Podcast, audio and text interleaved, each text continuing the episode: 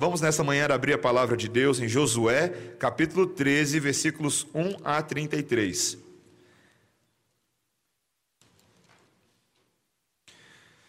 Sexto livro das Escrituras Sagradas, Josué, capítulo 13, versículos 1 a 33. Essa é a gloriosa e majestosa palavra do Senhor para nós nessa manhã, irmãos. Era Josué, porém, já idoso, entrado em dias, e disse-lhe o Senhor: Já estás velho, entrado em dias, e ainda muitíssima terra ficou para se possuir. Esta é a terra ainda não conquistada, todas as regiões dos filisteus e toda a Jesur, desde Sior, que está de frente do Egito, até o limite de Ecrom para o norte, que se considera como dos cananeus. Cinco príncipes dos filisteus, o de Gaza, o de Asdod, o de Asquelon, o de Gate e o de Ecrom. Ao sul, os aveus também, toda a terra dos cananeus e Meara, que é dos sidônios, até a Feca, ao limite dos amorreus, e ainda a terra dos gibleus e todo o Líbano, para o nascente do sol, desde Baal-Gade ao pé do Monte Hermon, até a entrada de Amate todos os que habitam nas montanhas, desde o Líbano até Misrefote e Maim, todos os sidônios. Eu os lançarei de diante dos filhos de Israel. Reparte, pois, a terra por herança a Israel, como te ordenei. Distribui, pois, agora a terra por herança às nove tribos e meia e a meia tribo de Manassés. Com a outra meia tribo, os Ubenitas e os Gaditas já receberam a sua herança da além do Jordão para o Oriente, como já, lhe tinha, já lhes tinha dado Moisés, servo do Senhor. Começando com Aroer, que está à borda do vale de Arnon, mais a cidade que está no meio do vale, todo o planalto de Medeba até Dibon, e todas as cidades de Seom, rei dos amorreus, que reinou em Esbom, até ao limite dos filhos de Amon e Gileade, o limite dos Jerusitas e dos Maacatitas, e todo o monte Hermon e toda Bazã até Salca, todo o reino de Og em Bazã, que reinou em Astarote e em Drei, que ficou do resto dos gigantes, o qual Moisés feriu e expulsou. Porém, os filhos de Israel não desapossaram os Jerusitas, nem os Maacatitas.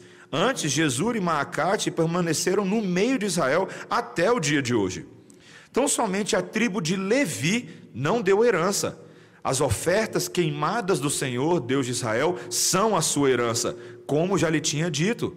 Deu, pois, Moisés a tribo dos filhos de Ruben, segundo as suas famílias, começando o seu território com Aroer, que está à borda do vale de Arnon, mais a cidade que está no meio do vale, todo o planalto até Medeba, Esbom e todas as suas cidades que estão no planalto, Dibom, Baamote, Baal e Bet Baal Meon, Jaza, Quedemote, Mefaate, Kiriatim, Sibma, Zerete Saar, no, vale, no monte do vale, Bet Peor, as faldas de Pisga e Bet Gesimonte, e todas as cidades do planalto e todo o reino de Seom, rei dos amorreus, que reinou em Esbom, a quem Moisés feriu, como também os príncipes de Midian, Evi, Requem, Zur, Ur e Reba, príncipes de Seom, moradores da terra. Também os filhos de Israel mataram a espada Balaão, filho de Beor, o adivinho, com outros mais que mataram. A fronteira dos filhos de Ruben é o Jordão e suas imediações. Esta é a herança dos filhos de Ruben, segundo as suas famílias, as cidades com as suas aldeias. Deu Moisés a herança à tribo de Gade, a saber, a seus filhos, segundo as suas famílias. Foi o seu território, Jazer, todas as cidades de Gileade, e metade da terra dos filhos de Amon, até Aroer, que está defronte de Rabá, desde Esbom até Ramate Mispa e Betonim, e desde Maanaim até o limite de Debir, e no vale Bet-Aram, Bet-Ninra, Sucote e Zafon, o resto do reino de Seom, rei de Esbom, mais o Jordão e suas imediações, até a extremidade do mar de Quinerete, além do Jordão, para o oriente. Esta é a herança dos filhos de Gade, segundo as suas famílias, as cidades com as suas aldeias. Deu também Moisés herança à meia tribo de Manassés, segundo as suas famílias. Foi o seu território, começando com Manaim, mais todo Bazã, todo o reino de Og, rei de Bazã, e todas as aldeias de Jair, que estão em Bazã, sessenta cidades, e metade de Gileade, Astarote e Edrei, cidades do reino de Og, em Bazã, essas foram dadas aos filhos de Maquir, filho de Manassés, a saber, a metade dos filhos de Maquir, segundo as suas famílias. São estas as heranças que Moisés repartiu nas campinas de Moabe, da além do Jordão, na altura de Jericó, para o oriente. Porém, à tribo de Levi, Moisés não deu herança. O Senhor, Deus de Israel, é a sua herança, como já lhes tinha dito. Esta é a palavra do Senhor. Vamos orar. Senhor, obrigado por este texto, este registro histórico, porém inspirado pelo próprio Deus, e de relevância não somente para os israelitas naqueles dias, mas certamente para nós hoje, ainda que os nossos olhos tão rapidamente não percebam isso. Senhor, dá-nos graça para compreendermos a tua verdade e o evangelho de Cristo nessas palavras. Por meio do Espírito Santo é o que te pedimos em nome de Jesus. Amém. Meus irmãos, como dimensionar o verdadeiro valor de uma herança? Ao contrário do que acontece nos filmes, na vida real, as heranças nem sempre envolvem milhões de dólares e uma viúva gananciosa como muitas pessoas pensam. Muita gente, na verdade, herda, em vez de grana, em vez de dinheiro, objetos cujo valor sentimental é maior do que o valor de mercado. Eu estava lendo uma reportagem ah, na Folha de São Paulo recentemente sobre jovens que redescobrem a importância de suas famílias pelo significado de certos bens que foram deixados pelas gerações anteriores. Ah, tem a história dessa menina lá, Juliana, de 17 anos, que herdou de aniversário uma máquina de costura ah, que pertencia à sua avó e ela agora queria mostrar essa máquina de costura para os seus filhos, porque quando ela era pequena, ela ia para a casa da avó e enquanto ela ficava costurando à mão, a avó ficava costurando naquela máquina de costura. Então são cenas muito importantes para ela do valor de estar com a sua avó. Este outro jovem chamado Nicolas herdou um bastão de madeira com um cavalo de prata na ponta, ah, que o avô dele havia ganhado do próprio Tancredo Neves em 85, quando ele havia sido recém-eleito presidente da República. Ah, apenas porque o avô dele, numa certa ocasião em que Tancredo passava por uma necessidade, o hospedou na sua própria casa e cuidou dele, e Tancredo se tornou eternamente grato ao avô desse jovem.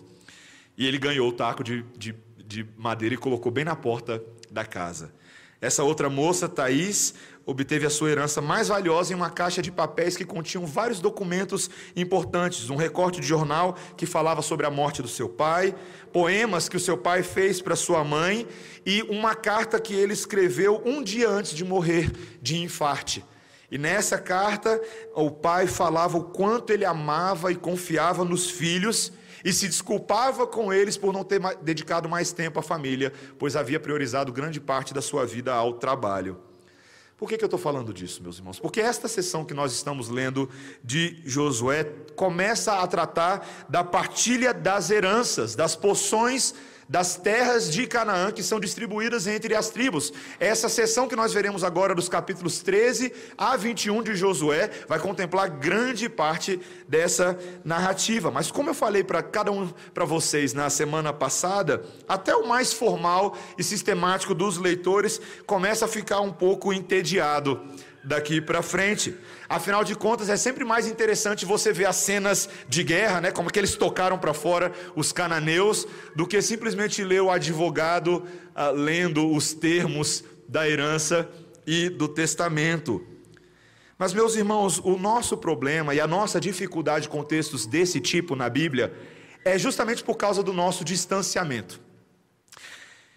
Eu e você precisamos, quando nós lemos esse texto, ter a capacidade de olhar como um israelita olharia, com os olhos de alguém que vivia naqueles dias. E se nós fizermos isso, nós teremos capacidade de ver detalhes aqui preciosos para nós hoje. Poderemos descobrir não apenas o valor sentimental dessa herança, mas, sobretudo, o valor espiritual dela para nós, que nos enche de esperança hoje, tantos anos depois. Em outras palavras, meus irmãos, esse texto começa a mostrar para a gente qual é a nossa verdadeira herança: se são as dádivas ou se o próprio concessor delas é a nossa herança. E nós temos aqui nesse texto algumas quatro evidências de uma herança superior, de uma herança que está além daquilo que os olhos podem ver. E elas começam a ser mostradas para a gente, em primeiro lugar, pela tenacidade e a resiliência de Deus a despeito das limitações humanas. Em segundo lugar, nós temos aqui também um alerta divino, que é em si também uma herança graciosa de Deus para nós. Temos aqui também uma recontagem das várias vitórias memoriais que são parte dessa herança. E por último, nós temos Deus como a própria herança. Vejamos primeiro essa tenacidade de Deus a despeito das limitações humanas. Versículo 1, veja comigo. Era Josué, porém, já idoso, entrado em dias. E disse-lhe o Senhor: Já estás velho, entrado em dia, em dias, e ainda muitíssima terra ficou para se possuir. É engraçado, né, que o livro de Josué até esse momento vai acontecendo e a gente não vai contando quantos, quantos anos Josué tinha. Mas essas batalhas duraram vários anos. Quando Josué se tornou ah, líder de, do povo, ele não era mais um jovem, ele já tinha uma certa idade e ele já havia caminhado vários anos sob a liderança de Moisés como um subsecretário. E agora, o poderoso e condecorado comandante de guerra, Josué, chega aos seus dias mais avançados. E o próprio Deus reconhece isso. Já imaginou Deus aparecendo para Josué e falando: Você está velho, né, Josué? é o que ele faz aqui: Estás velho. E o problema, Josué, é que ainda existem muitas terras para serem conquistadas. Sabe, meus irmãos, a idade pode se tornar um dos principais obstáculos para se continuar sendo produtivo neste mundo, especialmente diante das pendências que julgaríamos ser capazes de atender. E quando nós vemos essa situação de Josué, apesar de já ter conquistado grande parte da terra prometida, mas ainda havia tanto para se conquistar, nossa tentação é esquecer o quanto Josué já havia conseguido. Os versículos 2 a 4 mostram, por exemplo, para a gente que ainda faltava um corredor dos filisteus, no sudoeste ali de Canaã, e os versículos 4 a 6 mostram para a gente que ainda havia um, um, território de aproximadamente 50 milhas de largura ao norte, uma porção substanciável, mas que todas essas áreas estavam na beirada ah, do território de Israel. Se isso era o que faltava, apenas o que estava na beirada do território, ainda que parecesse grande, significava então, meus irmãos, que Israel já havia obtido uma parcela significativa de domínio na área principal, na região central de Canaã. O que Josué tinha para fazer era uma coisa muito pontual que Deus fala a ele, veja no versículo 6, na última parte, quando ele diz: Reparte, pois, a terra por herança a Israel, como te ordenei. E qualquer pessoa no lugar de Josué pensaria: Mas e os inimigos pendentes? Deus antecipou e prefaciou esse mesmo versículo. Veja aí o versículo 6: Eu os lançarei de diante dos filhos de Israel.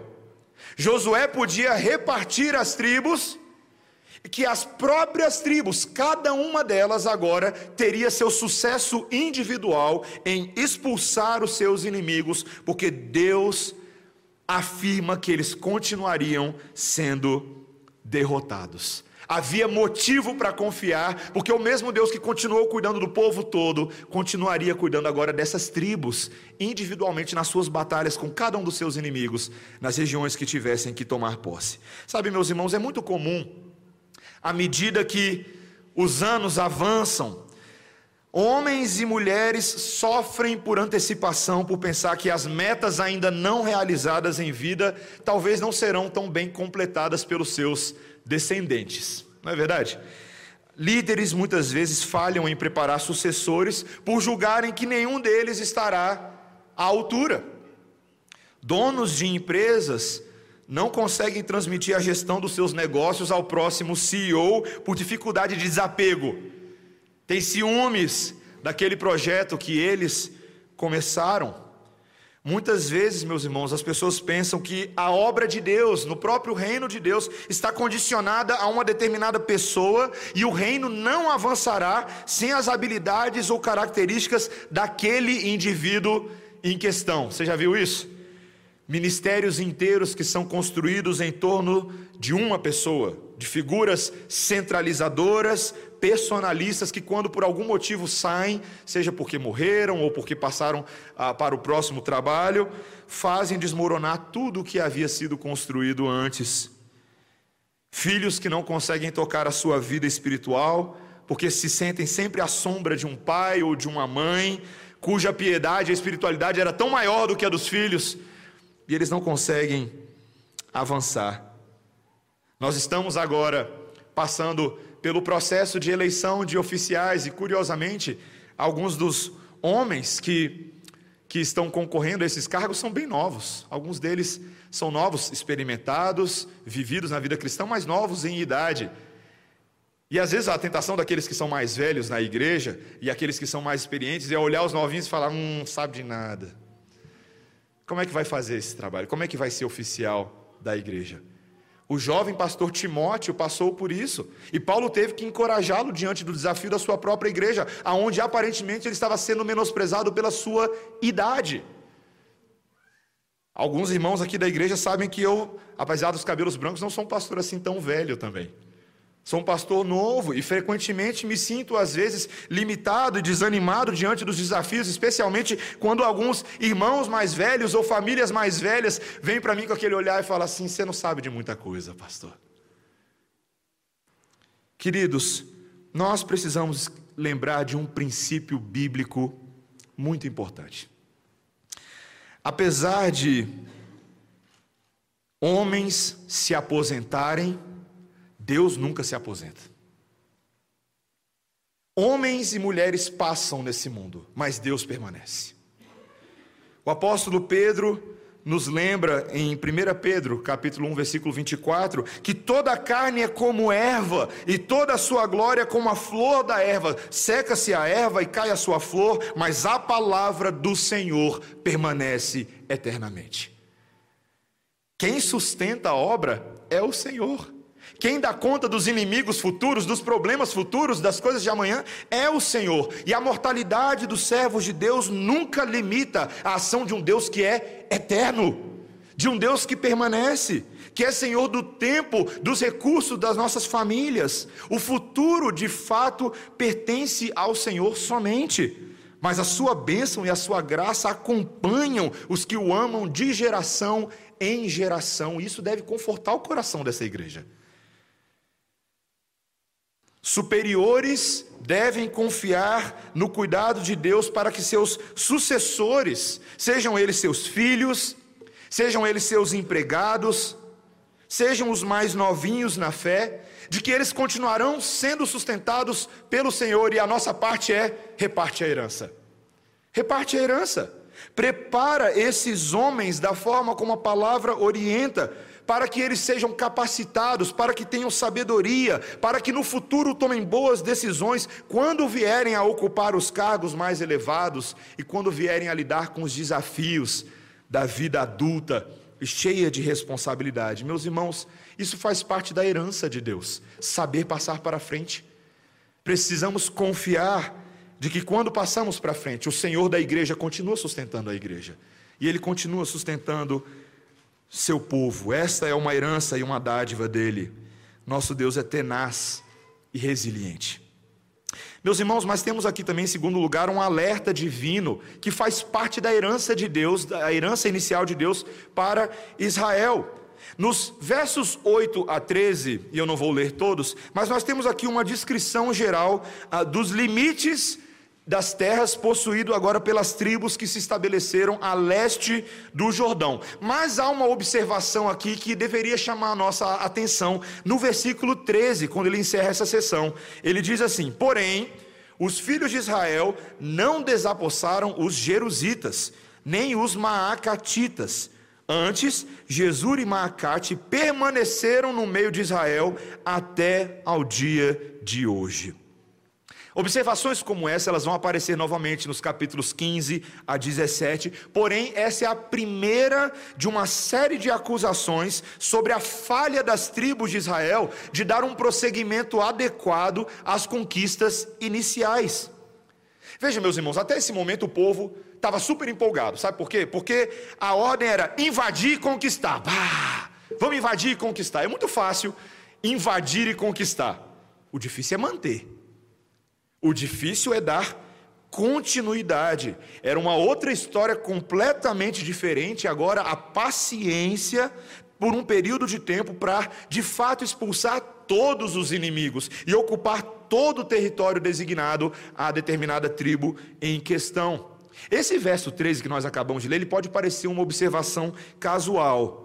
mas ela começa a mostrar um padrão que se instala na vida de Israel, uma obediência incompleta. E toda obediência incompleta sempre parece um detalhe insignificante no início, mas ela tem consequências sérias lá na frente. Sabe, meus irmãos, muitas vezes nós temos esse péssimo hábito de fazer as coisas pela metade. Você é uma dessas pessoas? Você é uma das pessoas que faz as coisas pela metade? Seu pai pede para você lavar a louça.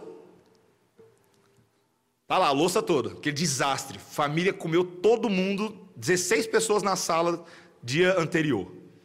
Tá lá a louça, aí você vai lá, lava os copos, lava os talheres, Aí vai lá na sala, fala: Nossa, está começando a dar uma tendinite aqui.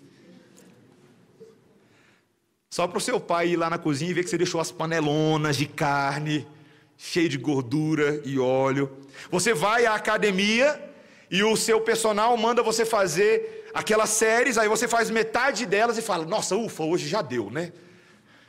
Você era para correr 15 minutos na esteira, você correu 5 segundos, fala: Não meus irmãos, esse é um curioso padrão do pecado em nós.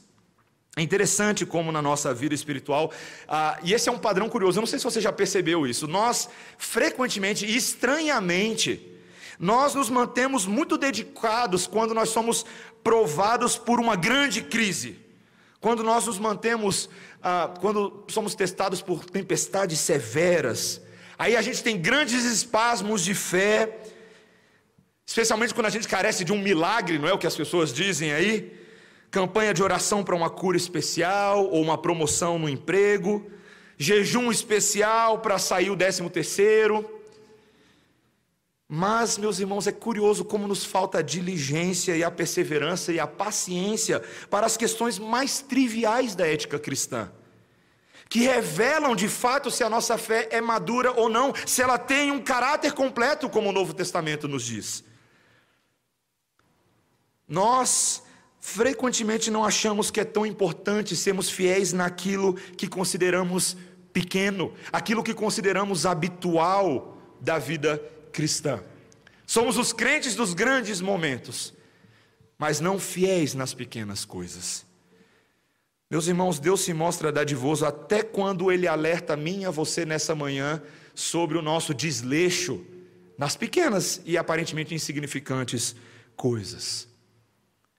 Talvez você se dê por satisfeito na sua vida espiritual fazendo as coisas pela metade. Você sabe da necessidade que você tem de cuidar espiritualmente da sua família, fazendo culto familiar, mas você faz uma vez aqui, outra vez lá e você fala: quer saber, tá bom. Já deu, né? A gente fez mês passado, a gente fez agora também.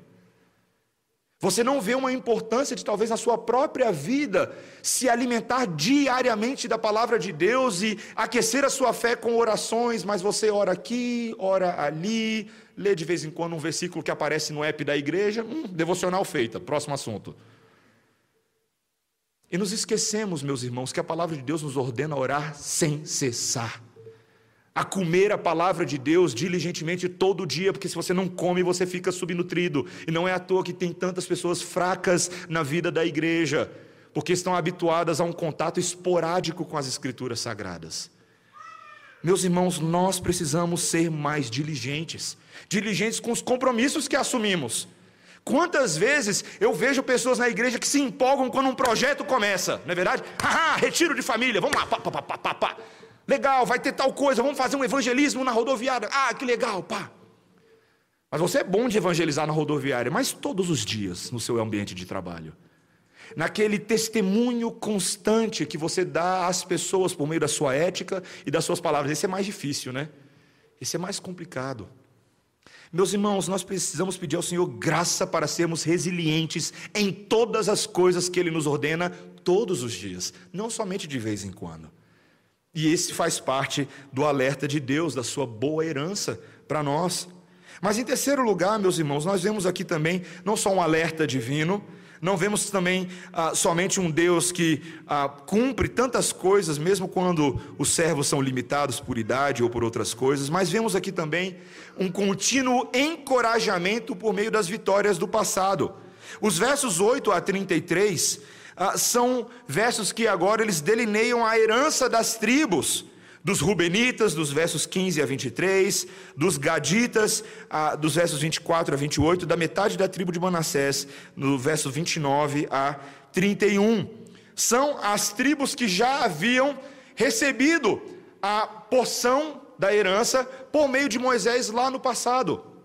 E nós já vimos essa história sendo contada algumas vezes no livro de Josué. Então, por que, que Josué, ou o autor deste texto, está nos contando mais uma vez toda essa geografia, essa topografia, esses vales, rios, montanhas? Por que é importante nós sabermos todas essas coisas? Sabe, meus irmãos, se nós tivéssemos os olhos parecidos com os dos israelitas, nós não estaríamos vendo apenas a terra. Imagina, você é um israelita, você está ouvindo de Josué agora essa declaração, e você está de olho naquela terra toda. O que, que você estaria pensando? Veja, você não está pensando somente no campo aberto, mas você está pensando em todas as vitórias divinas que aconteceram naqueles campos e que contam de algo mais profundo do amor de Deus a nós.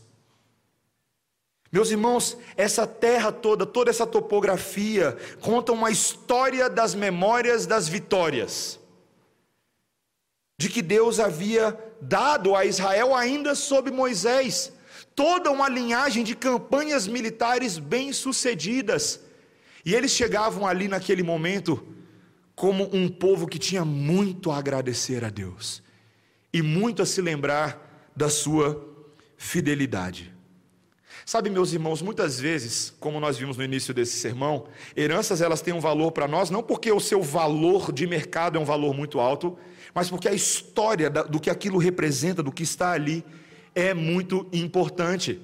E às vezes essas heranças podem ser propriedades, pode ser uma casa que você morou na infância. Eu tenho a, a grata alegria, meus irmãos, de morar hoje no apartamento em que eu morei quando eu era criança.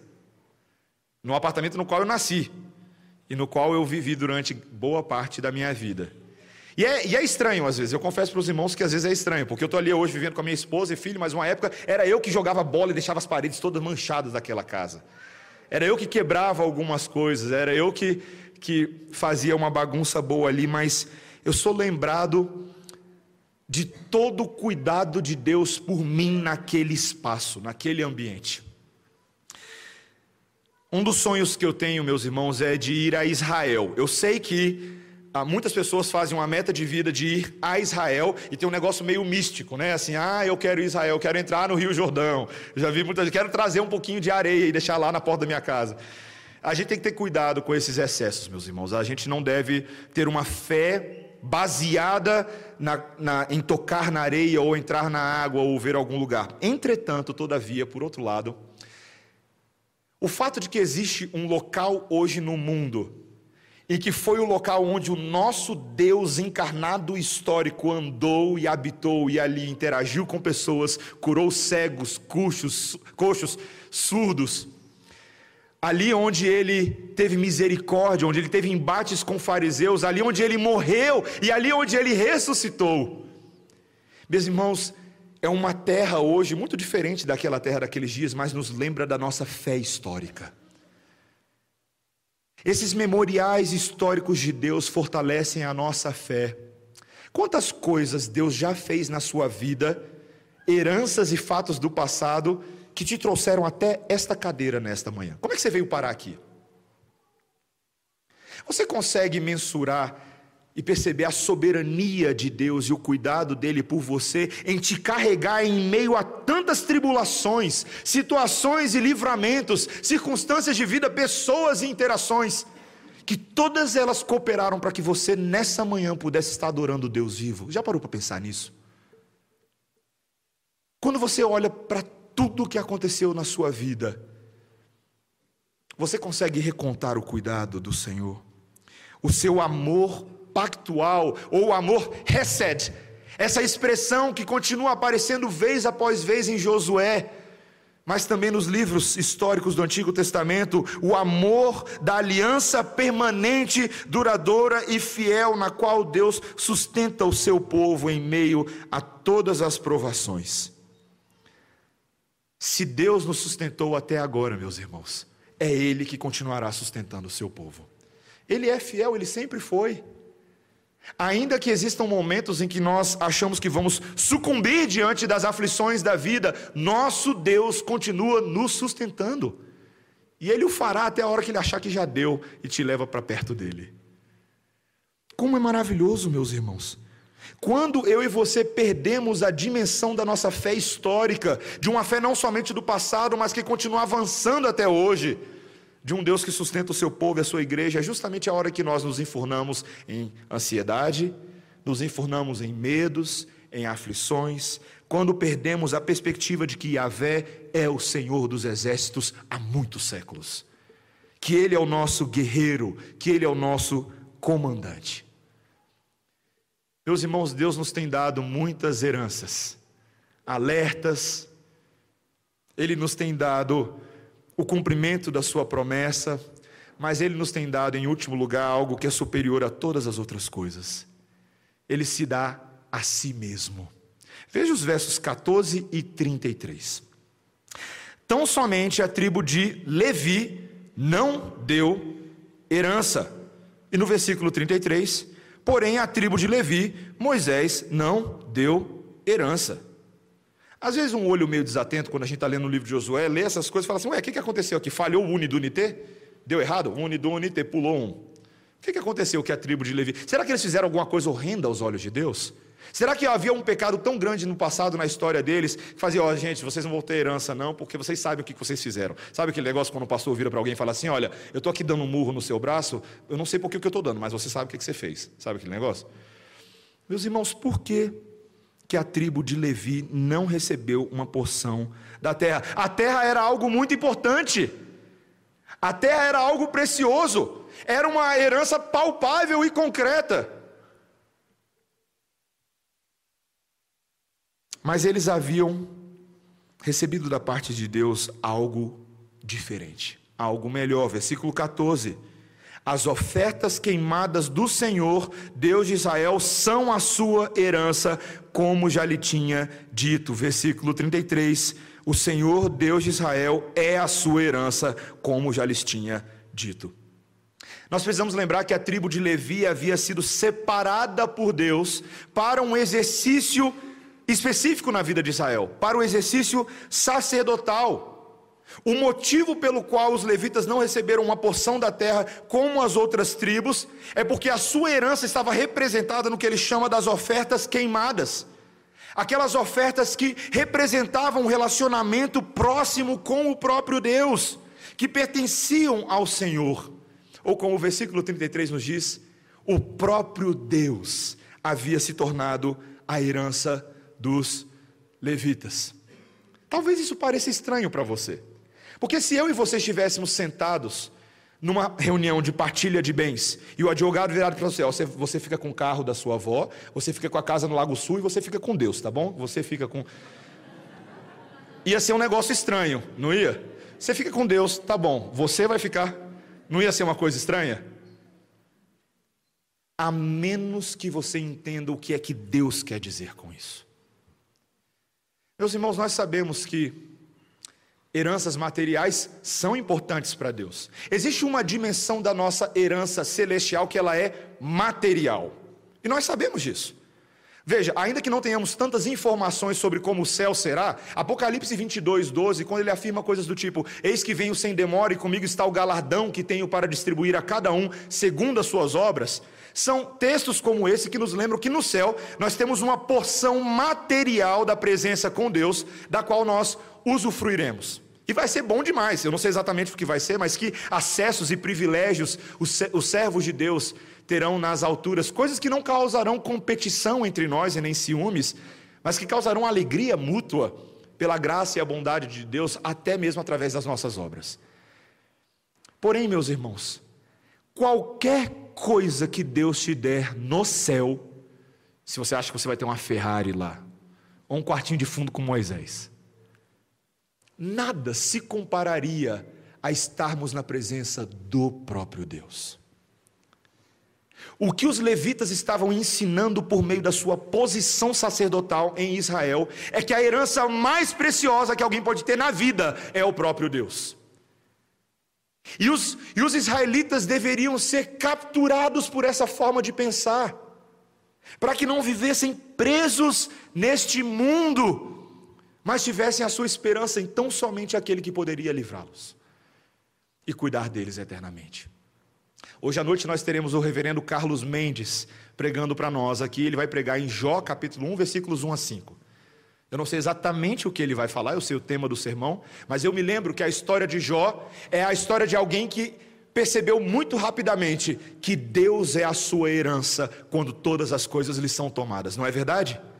Jó encapsula aquilo que o salmista mostra muito bem para nós nessa manhã, aquilo que nós lemos no Salmo messiânico, no Salmo 16 que deveria ser o espírito de todo Israel.